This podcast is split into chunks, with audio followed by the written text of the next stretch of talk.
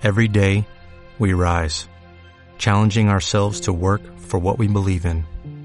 At U.S. Border Patrol, protecting our borders is more than a job, it's a calling. Agents answer the call, working together to keep our country and communities safe. If you are ready for a new mission, join U.S. Border Patrol and go beyond. Learn more at cbp.gov/careers. Escuchas a Marta de Baile por W Radio. Síguenos en Facebook, Marta de Baile. Y en Twitter, arroba Marta de Baile, Marta de Baile 2022. Estamos de regreso. Y estamos... Donde estés. Silvia Cruz Martín del Campo. Silvia, ella es investigadora del CINVESTAV, el Centro de Investigación y Estudios Avanzados del Instituto Politécnico Nacional. Es especialista en el estudio de los mecanismos de acción de las sustancias que producen abuso y adicción. O sea, eso quiere decir qué pasa en nuestro cerebro, cómo funcionan las sustancias que producen abuso y adicción. O sea, cómo funciona la cocaína, la heroína, la anestesia de gato, el alcohol, la marihuana. ¿Qué otra nos falta? Las tachas.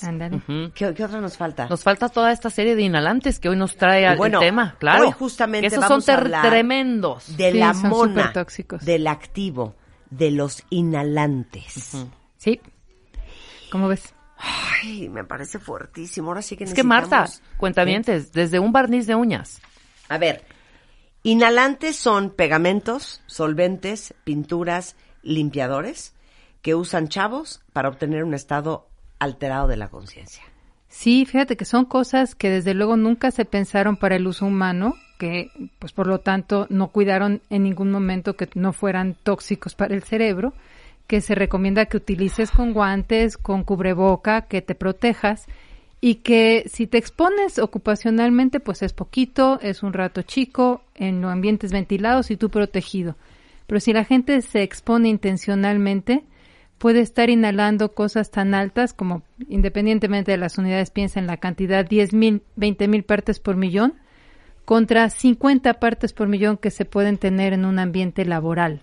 Es una barbaridad, es intencional y son cosas sumamente tóxicas. Oigan, se me hace bajo este número, entre 50 y 60 mil jóvenes entre primaria, secundaria y prepa, solamente en la Ciudad de México, tienen adicción a algún tipo de inhalante. Bueno, es que las diferencias entre consumo experimental, consumo frecuente y dependencia, pues son grandes. Dependencia ya es que es un trastorno en donde incluso deseando no consumir, la gente le cuesta mucho trabajo suspenderlo.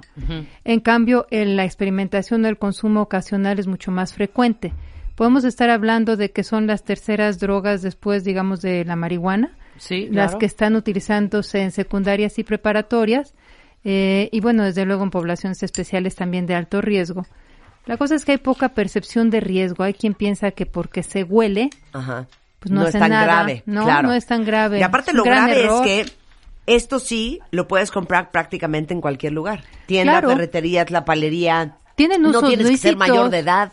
Bueno, sí tienes que ser mayor de edad. Lo malo es que te lo vendan sin ser, pero desde luego que sí.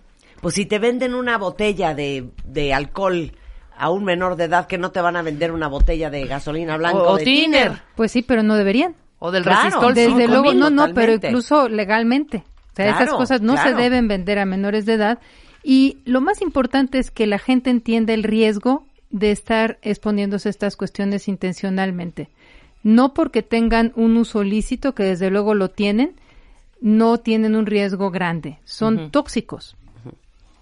¿No? Fueron utilizados o diseñados Claro. para pintar Ahora, muebles, no para ¿qué- oler. ¿Qué es un inhalable? ¿Qué es el gas, el problema, como el vapor, el gas? ¿qué? Mira, inhalable como tal, pues es como amable, ¿no? Susceptible de ser amado, inhalable, susceptible de ser inhalado.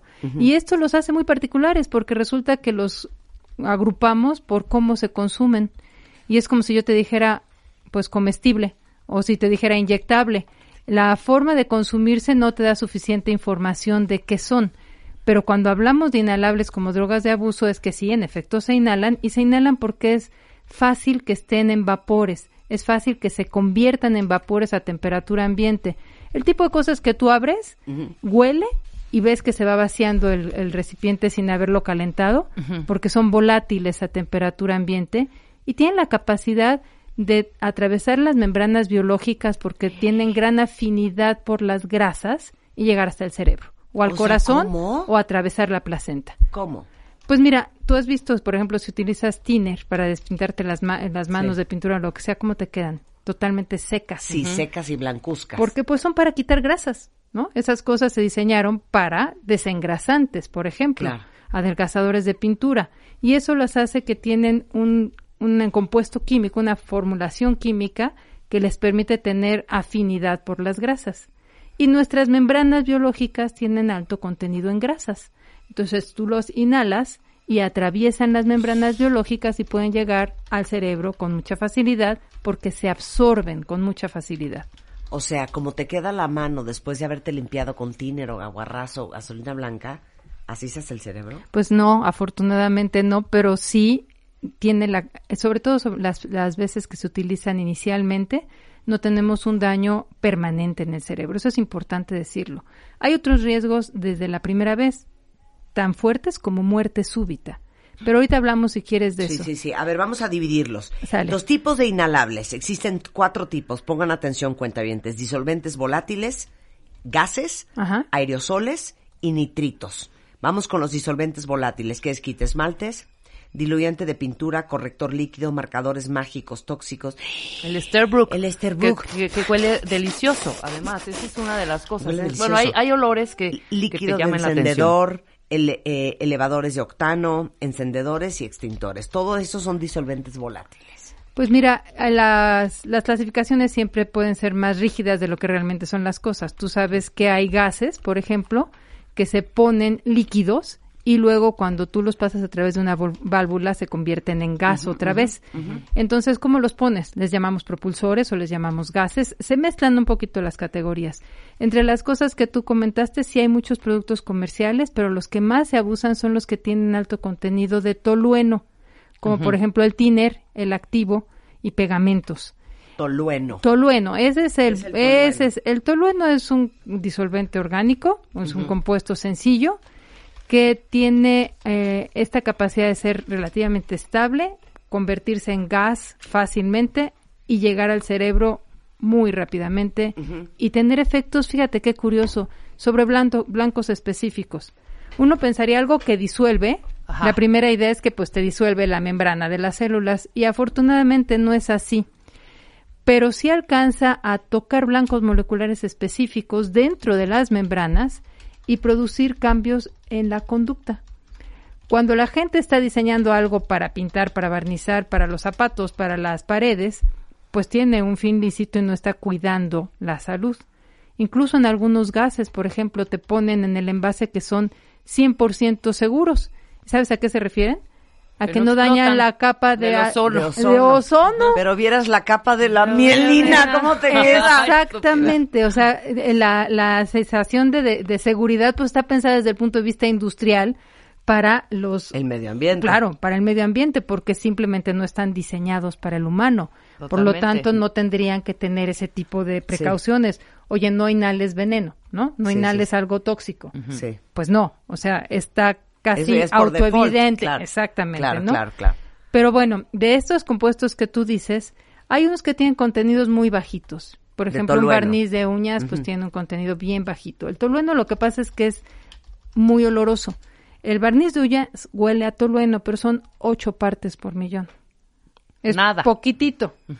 Te digo que en una exposición, en un trabajo, pueden ser hasta 50. La gente se puede exponer a miles de partes por millón cuando se acerca algo impregnado en tiner, por ejemplo, en esta cosa que le llaman activo, y se lo pone derechito en la boca o lo ponen a través de una bolsa, en donde no solo están expuestos a los vapores del compuesto, sino además están desplazando oxígeno. Entonces tienes mala oxigenación más un compuesto que en efecto tiene afinidad por la capa de la mielina, por ejemplo. Pero antes de eso, en las neuronas afecta cómo funcionan. Pero entonces, a ver, ¿cómo estudias esto, Silvia? Pues sí son latosos, porque mira, entre otras cosas, pues son volátiles, ¿no? A ver, Jorge, ven, vamos a hacer el estudio del tolueno. A ver, ven, inhálate, ¿O cómo? No, ¿cómo crees? ¿Cómo? Mira, primero que nada, hasta cómo los tienes en el laboratorio tienes que tener cuidado, porque pues son volátiles, se convierten en vapores y son inflamables. Son cosas que tienes que tener bien cuidadas. Y eso de que son inflamables es bien importante. Son además pesados. Fíjate, la idea de que los gases sean pesados no es intuitiva. Estamos tan acostumbrados a que uno de los gases, el helio, en un globito está más ligero que el aire y sube, que no pensamos que pueden ser pesados. Pero el tolueno al volatilizarse y otras de estas cosas que mencionaste, al ser vapores son pesados y se quedan a ras de suelo. Así es que sí, y además son inflamables. Si tú los tienes en un ambiente, porque los chavos, por ejemplo, pueden estar inhalándolo y se quedan en el ambiente, aunque abras la ventana, no se van. Les digo como, como idea, no se van por la ventana, se van por la puerta, se van a ras de suelo. Y si luego se enciende un cigarro, pues hay muchos casos de quemaduras asociados, por ejemplo, a haber estado expuesto a estas cosas. Tú me preguntas cómo los estudio. Bueno, pues básicamente estudiamos la conducta en animalitos animalitos a los que ponemos a oler. Y después de que huelen un ratito el tolueno, por ejemplo, los ponemos a caminar en un tambor. Ay, ya, qué horror, no los animales. Oye, no, espérate. A ver, imagínate un, ratoncito que lo enseñas a caminar en una cosa que da vueltas. Camina bien. Luego lo pones 30 minutos a que inhale un poquito de tolueno. Y luego lo pones a caminar y se cae. ¿Qué estás viendo? Pues está como borrachito. Sí, está intoxicado o lo pones a que identifique pruebas de memoria. Por ejemplo, le dices, le muestras dos objetos y esos dos objetos los ve y un ratito está con uno y un ratito está con otro. Luego lo pones a oler tolueno y le cambias uno de los objetos. Si el animalito se acuerda del primer objeto, pues muy abusado va y revisa más bien el segundo, el nuevo. Si no se acuerda, otra vez revisa los dos como que los dos son nuevos y ves deterioro de memoria. ¿Sí? Ok, claro. Son ese tipo de cosas conductuales en donde la conducta te hace ver que no hay aprendizaje. Y hay experiencia, desde luego, de muchos años viendo los deterioros eh, pues cognitivos, desafortunadamente en personas que lo hacen intencionalmente, o los casos clínicos, o los casos de bebés que nacen muy chiquititos, si la mamá estuvo inhalando tolueno, por ejemplo, cosas por el estilo. También se pueden estudiar los inhalables a nivel de una célula. Tú puedes tomar una célula, ahí inyectarle DNA, o, cDNA o RNA. La célula hace un receptor específico y tú le pasas el disolvente y ves cómo reacciona esa célula cuando abres ese receptor. O sea, hay cosas desde grandes conductuales hasta más mecanísticas. Ahora les vamos a explicar los gases, que es desde el butano hasta el propano, hasta el helio, hasta el éter. El éter. Sí. No, éter es como de película de miedo chafa, ¿no? Que la dormían a la güera, a la güera sensual con éter. Este, el éter, cloroformo y alotano. A ver, ¿cómo funcionan los gases? Mira, en general los gases una de las cosas que hacen es que claramente pues están sustituyendo al oxígeno, ¿no? Al oxígeno del aire y por lo tanto desde ahí empieza el efecto. Es un efecto de poca oxigenación que pues ya por sí mismo hace algo, pero por otra parte tenemos dependiendo de qué gas. En general, algunos de los gases que tú mencionaste, como por ejemplo el butano y el propano, se utilizan con toda la buena intención para lo que son, como combustibles, pero si los almacenas y los haces a fuerza bajo presión líquidos y luego salen a toda velocidad por la válvula, que es como, como se usan como propulsores, para hacerlo roban calor. Y al robar calor, hasta las latas se enfrían, ¿sí lo has visto? Sí. Al robar calor, si por ejemplo entran al cuerpo, también pueden producir quemaduras por frío. Lo que le llaman quemaduras claro, espérate, por cuando tú estás cargando un encendedor con gas butano, ¿cómo se te y pone? Le haces como que se pone blanco y se hace como frío. Claro, porque está robando el calor para regresar eh, a su estado de gas. Y eso, si lo pones en el cuerpo, pues puede producir quemaduras por frío, desde la lengua, la boca, la garganta, etcétera. El efecto, digamos, psicoactivo es un efecto derivado de estar desprovisto de oxígeno y además igual sobre blancos moleculares curiosamente similares a los de disolventes que le están pegando a algunos receptores que cuando están demasiado activos, hay un estado de relajación, pero también de torpeza. O sea, no se puede caminar bien, no se puede hablar bien, no se puede recordar y etcétera. Como el alcohol. Como el alcohol. Fíjate que algunos de los efectos se parecen al alcohol, aunque el alcohol no tiene esta enorme toxicidad que pueden tener, por ejemplo, los disolventes, ¿no? Porque los disolventes, pues sí dañan físicamente a las neuronas. Esos son algunos de los efectos en general. Es esta euforia, seguida de eh, esta depresión, como estar borrachito, la labilidad emocional y algunas otras cosas que tienen que ver con en dónde afecta el corazón.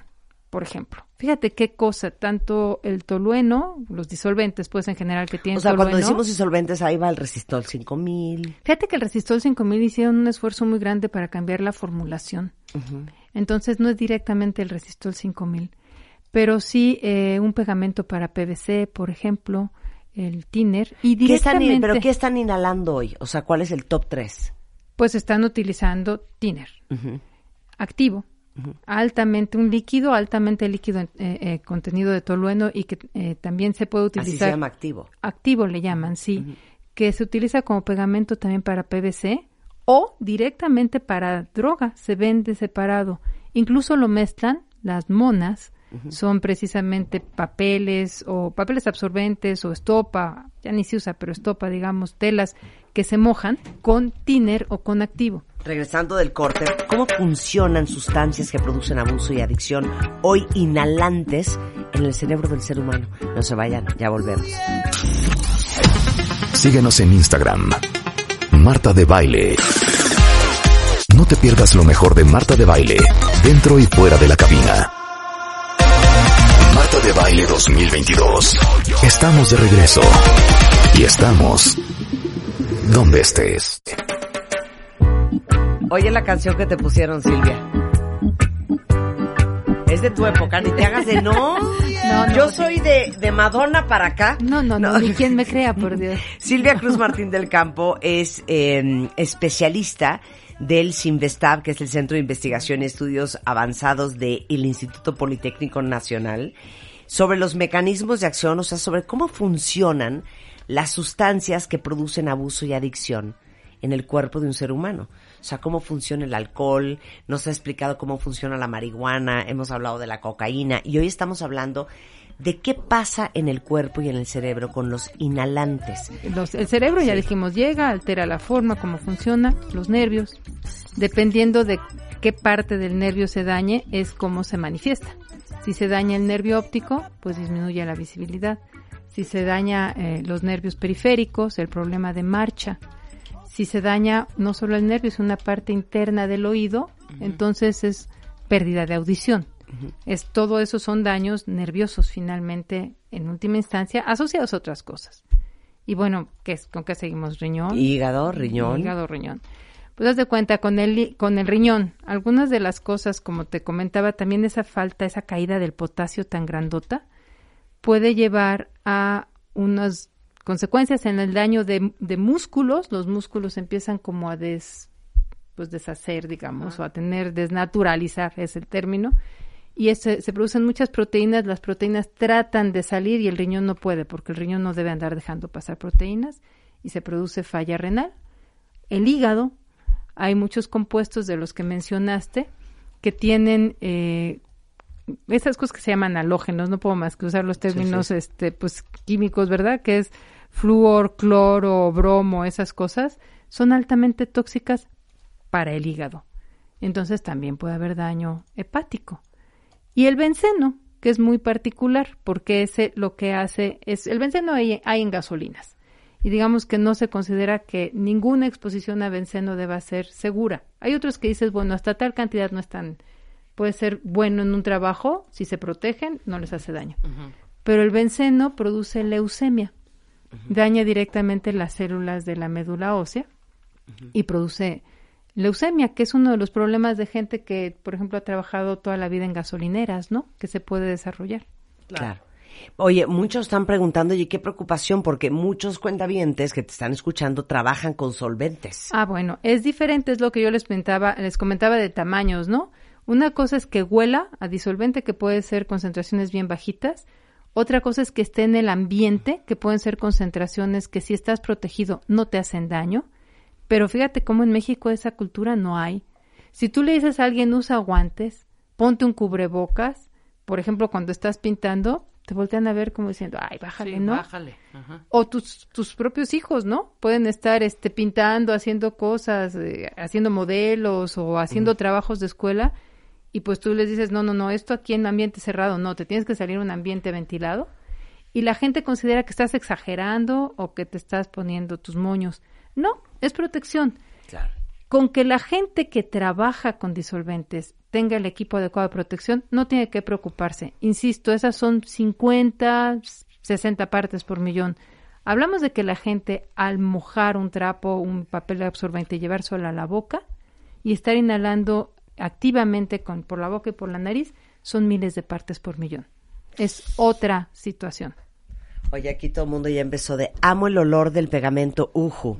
Híjole, amo no. el olor a, la, a- a- a Ándale. las uñas, a la cosa que te para que te ponen las uñas de acrílico. Sí, no. bien Claro, el- Ese es divino. Pero no estén inhalando esas cosas. No, no estén Oye, inhalando esas spray de cosas. pintura, hairspray, ambientador, desodorantes, protectores de tela, limpiadores de computadora, limpiadora de cabezales de video, limpiadores de cuero, aromas líquidos y me, me, me faltó uno, insecticidas. No, bueno, insecticidas es pues, obviamente es de lo más tóxico que hay. Vamos a dejarlo ¿Sí es de lo aparte. más tóxico que hay? Sí, claro, pues están hechos O para sea, matar, ¿no? a ver, tienes que O sea, inhalar. ¿cuál es la intención de un Espérate, insecticida? sí, espérate, tienes que inhalar media hora.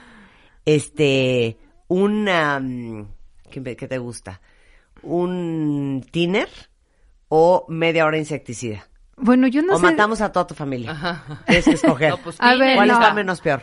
Ay, es que tú deberás ser muy de Sophie's Choice, neta. No puedes escoger entre puras cosas No, horripilantes. a ver, ¿cuál está más grave? A ver, el insecticida está hecho para matar, ¿no? Sí. Y bueno, pues eso hace.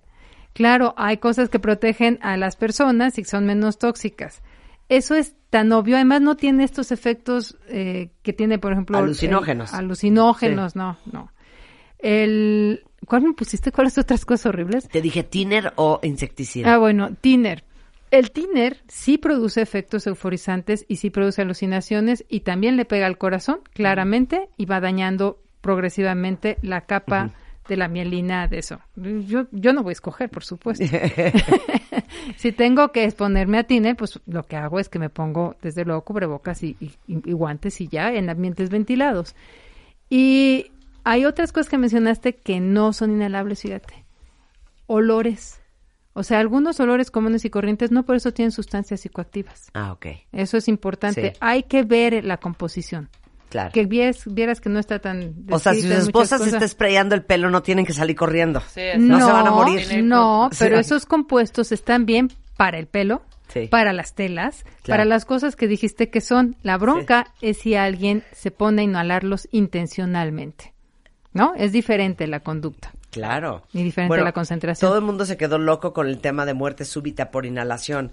Entonces preguntan aquí en redes sociales, entonces si vemos a alguien con una mona, mejor no lo asustamos, no vaya a salir corriendo y se Pues muera. no lo creas, pero esa es una de las cosas que se utilizan como prevención y como educación para policías en muchos países avanzados. Ah, sí. Claro que sí.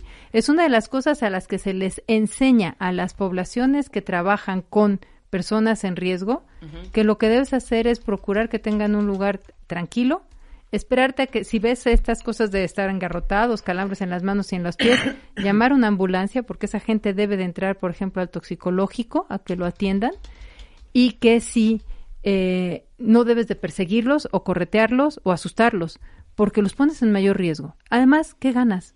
O sea, simplemente Claro. es ponerlos en riesgo. Oye, este, quiero pensar que tú, como una investigadora en sustancias adictivas, debes de saber algo que desafortunadamente no tengo idea de lo que están hablando, Lu. ¿Qué es? Poppers. Ah, sí. Ay, sí, Es- claro, sí, ya claro, Sí, los claro, perfecto. supuesto. Más ayer traía unos. A ver. no, vieras no. A ver, Pero ¿qué sí, sí los popper? conocemos. Los poppers son otra, eh, en realidad no se parecen tanto a los inhalables, excepto que se inhalan Ajá. y que son volátiles. Es lo que yo les había dicho. El que tú pongas todo junto por cómo lo, se administra, pues no te garantiza que sean las mismas sustancias ni los mismos efectos. Los poppers son otra categoría, otro asunto. Se han utilizado poco, afortunadamente, en ámbitos más bien relacionados con aumentar la excitación sexual. ¿Pero qué es un popper? O sea, ¿de un qué popper está hecho? se llama popper porque estaban puestos en ámpulas que al romper hacían pop.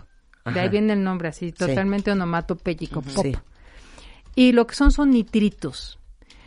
Te sonará que los nitratos sirven para evitar la angina de pecho, la vasodilatación y etcétera. Bueno, los nitritos fueron precursores de los nitratos para la angina de pecho y son dilatadores de vasos sanguíneos.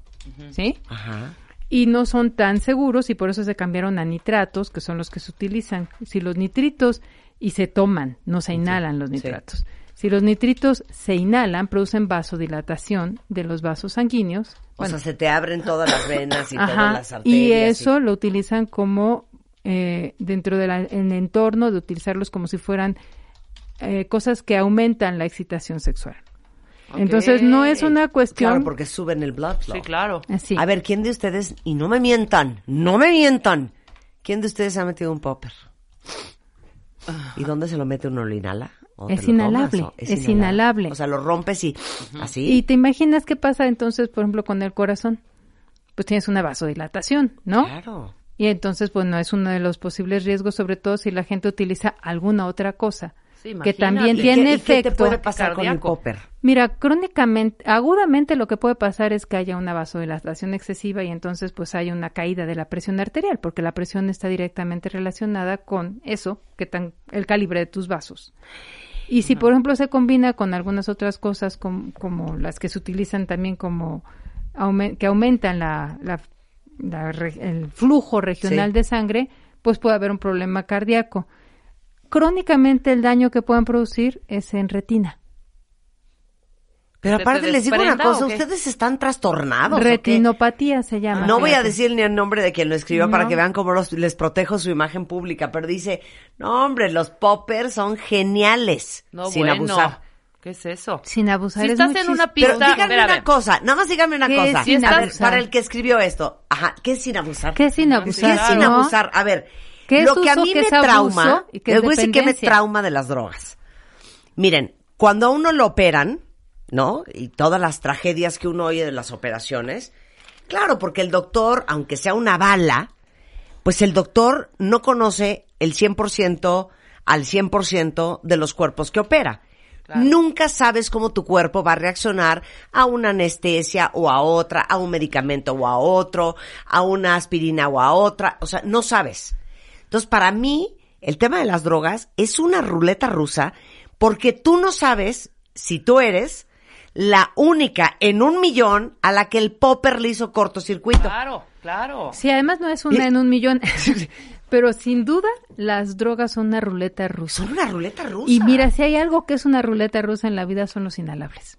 Precisamente si estamos hablando que en muchos casos es muerte súbita, no en muchos casos, son pocos casos, pero son Pero fatales. Son fatales. Miren. o sea, es, es ruleta rusa, es como Claro. una bala de siete. Aquí lloramos de risa Rebeca y yo porque decimos, híjole, si nos, si nos hiciéramos todo lo que nos ofrecen, no, hombre, estaríamos ya como Barbies. Pero yo digo, me voy a ir a hacer una liposucción, ¿no? Me voy a ir a jalar la panza.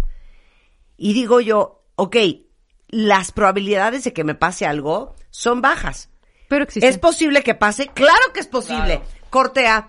Marta de baile falleció ayer en un nosocomio por estarse jalando la panza. Eso es tentarle, ya saben qué, al león.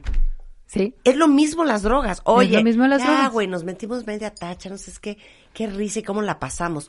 Tú no sabes No hay una si sola esa tacha persona. a ti, Marta, o a ti, Rebeca, Sí. ahora sí que te cae de bulto como la calabacita. Además, no hay claro, una sola haces- persona haces que haya perdido el control, que haya deseado perderlo o que haya creído que lo iba a perder. La gente no es tonta, la gente no empieza consumiendo cosas diciendo, bueno, dentro de tres años estoy perdido en un centro de rehabilitación o ya perdí mi casa. o...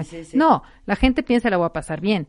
Y la realidad, pues, es que el porcentaje de personas en las que se generan abuso o dependencia, adicción, pues es, es diferente, pero siempre existe. Mira, Ahora- uno nos dice, amamos a los poppers. Oye, Otros no, dicen, aguas, qué ¿eh? oso. O sea, ¿cómo que popper sin abusar? ¿Están ustedes locos? Pues es que hay que entender qué es uso y qué es abuso, ¿sí? Esas cosas no tienen una utilidad médica. No se usan. No se utilizan.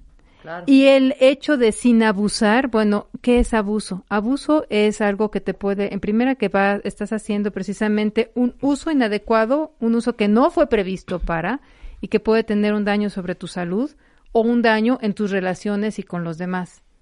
Desde luego que eh, el utilizar algo que no tiene una indicación, que te vas por la libre y bueno, no sé si a la gente le parezca que sea poca cosa un problema de retina por ejemplo. Claro, porque dicen aquí, a ver, ¿qué te puede pasar con un popper? Pues, pues que se te joda la retina. Retinopatía. Por estar risa y risa, como dice una cuenta en el Amorts. Qué bueno que pregunten, porque a lo mejor así se asustan y dejan de estar experimentando con su vida. Pues sí. Todo el mundo quiere saber cómo funciona el crocodile. Como, con su vida y con su salud. Fíjate que el crocodile es una sustancia que es de síntesis casera y es altamente ácida.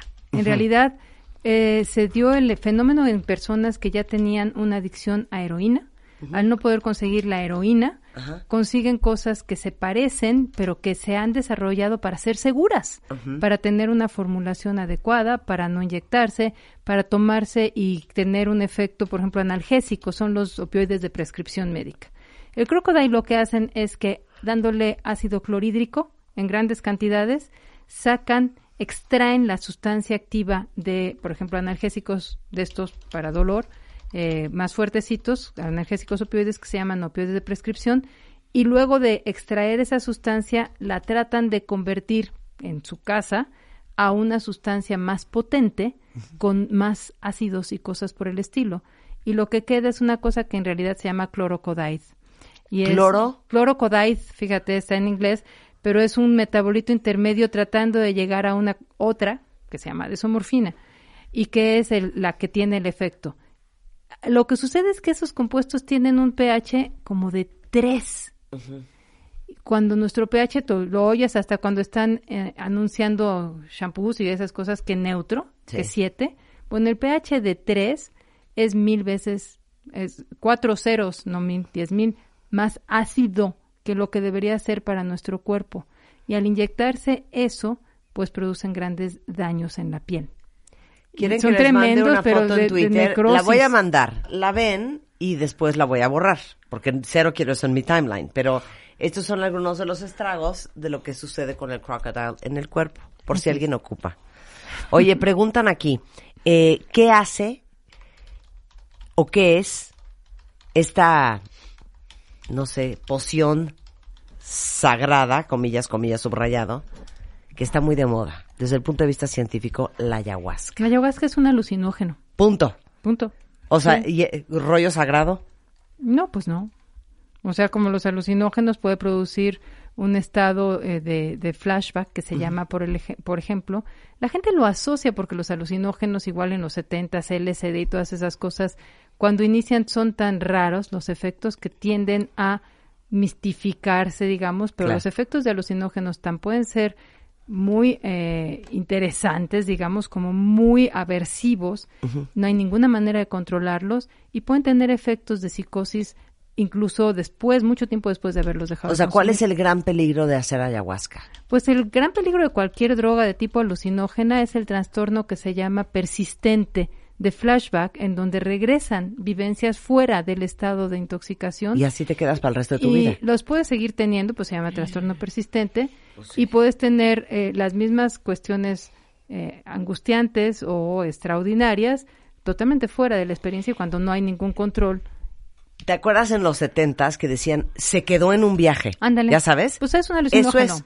Sí, es Pero quedarte en un viaje es cuando sigues regresando perpetuamente a tu esa, a esa alucinación que tuviste en este caso con la ayahuasca. Es la misma expresión de se quedó en un viaje, no más que las generaciones nuevas tienden a pues no recordar las experiencias de las previas y si lo ven como natural, que siempre siempre regreso a esa idea que porque es natural la gente dice, es que es natural, ¿cómo va a ser dañino?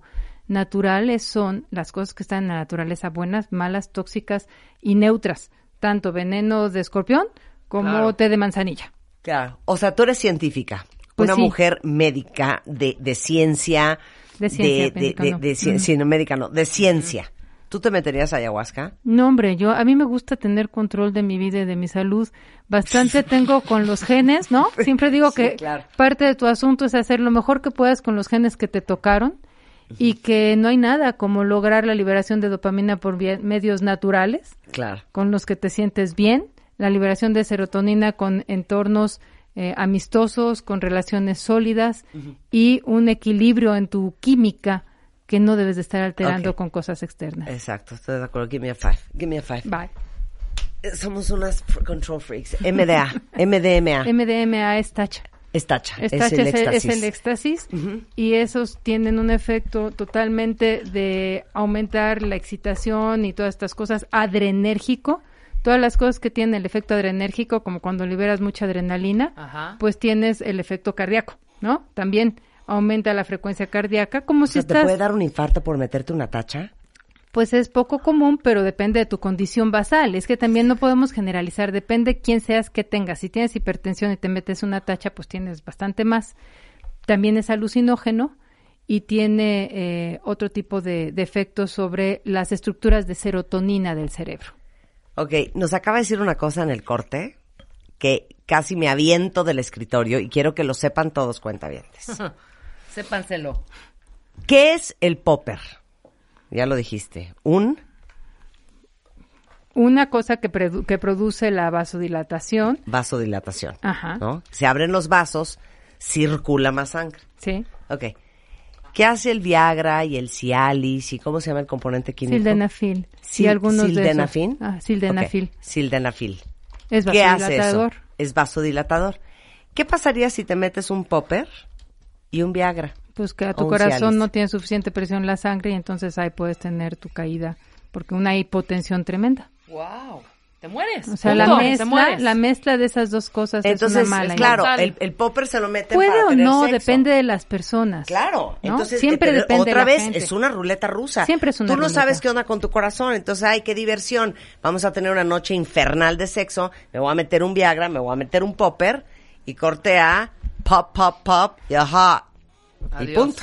Sí, además hay que tener en cuenta que hay cosas que se utilizan para un trastorno, ¿no? Si hay un problema de trastorno de erección. Sí, exacto. Pues para eso existen esas cosas. Pero las personas que no tienen el trastorno y se toman eso, pues lo que tienen es la pura vasodilatación y entonces el efecto indeseable. Bueno, eres una maravilla. ¿Puedes venir a hablar este próximamente de la marihuana? Todo el mundo se muere de curiosidad. Hicimos un programa de marihuana con Silvia, completito. Si quieren, lo volvemos a hacer y les vuelvo a explicar, Silvia, desde el punto de vista científico, de todo lo que ella ha estudiado, qué hace la marihuana en el cerebro, los side effects y pues las consecuencias a largo plazo. Ya bajé la foto de el pie post crocodile, ¿eh? ya se las enseñé, todo el mundo está horrorizado en timeline, ya la bajé. Silvia, un placer tenerte Al acá. Contrario, Muchísimas gracias. gracias. ¿eh? Hasta luego. Con esto hacemos una pausa rapidísimo, no se vayan, ya volvemos. ¿Todavía no tienes ID de cuenta viente? No. No, no, no. Not yet, yet, yet. Consíguelo en martadebaile.com. Martadebaile.com. Y sé parte de nuestra comunidad de cuentavientes. Marta de Baile 2022. Estamos de regreso. Y estamos donde estés. ¿Te preocupas por tu familia? Entonces, ¿por qué darles solo huevos ordinarios cuando pueden disfrutar de lo mejor? Eggland's Best, los únicos huevos con ese delicioso sabor fresco de granja, además de la mejor nutrición, como 6 veces más vitamina D, 10 veces más vitamina E y 25% menos de grasa saturada que los huevos regulares, además de muchos otros nutrientes importantes. Así que, dales los mejores huevos. Eggland's Best, mejor sabor, mejor nutrición, mejores huevos.